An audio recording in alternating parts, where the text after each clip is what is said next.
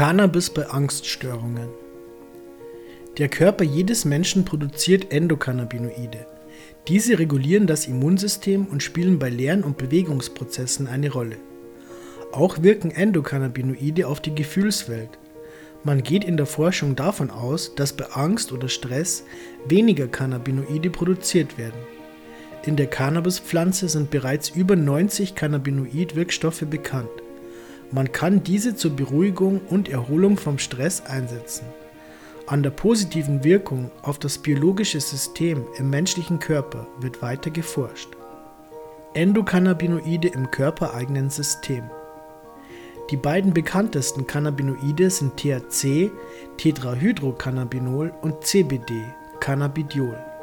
Nun hat eine Studie an der University of Illinois herausgefunden, dass die Dosis bei der Einnahme eine große Rolle hinsichtlich der zu erwartenden Wirkung spielt. Während eine kleinere Dosis von THC entspannend wirkte und den Stress der Probanden senkte, zeigten sich jene Probanden mit höherer Dosis an THC schneller gestresst.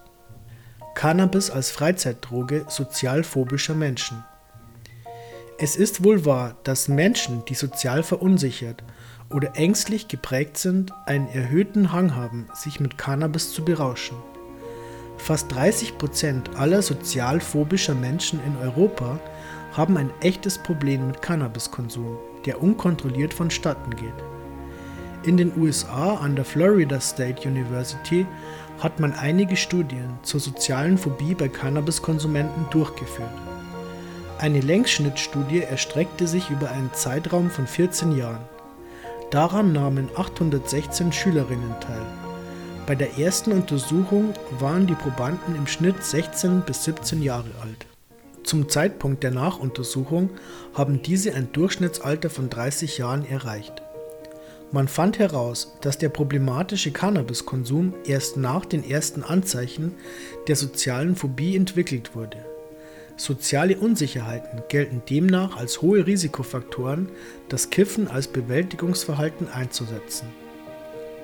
Ängste und Suchtverhalten Ängstliche Patienten benutzen die entspannende Wirkung einer Droge, um ihre Unsicherheiten vor sozialen Situationen zu mildern. Durch ihre Sozialphobie haben sie grundsätzlich Angst vor der Kritik anderer Personen. Nach Einnahme ihrer Droge im Rauschzustand sich unangemessen zu verhalten, wird als Folge des Cannabiskonsums interpretiert. Nach der Self-Handicapping-Theorie tritt die Unangemessenheit als menschliche Eigenschaft in den Hintergrund der Wahrnehmung, die Berauschten signalisieren. Das bin nicht ich, das ist die Droge. Bei einem überkompensierten Suchtverhalten ist auch die Aufschieberitis bekannt. Das heißt, wichtige Aufgaben werden auf die lange Bank geschoben. Gedächtnis- und Schlafprobleme sind außerdem nicht selten. Von einer Selbstbehandlung der Angst mit Cannabis ist daher besser abzusehen. Der Cannabiskonsum sollte fachgerecht behandelt werden. Durch eine Therapie können alternative Strategien zur Angstbewältigung aufgezeigt werden. Auch ein besseres Stressmanagement zu erlernen ist ein wichtiger Bestandteil, um neue Kompetenzen aufzubauen und ressourcenorientierte Entwicklungsschritte im Leben fortzusetzen. Zulassung von Cannabis als Medizin 2017 Cannabis durfte vor 2017 nur in Ausnahmefällen verschrieben werden.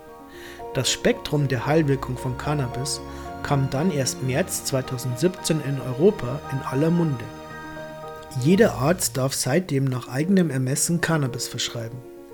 Seit der Zulassung von Cannabis als Medikament wird natürlich heiß diskutiert.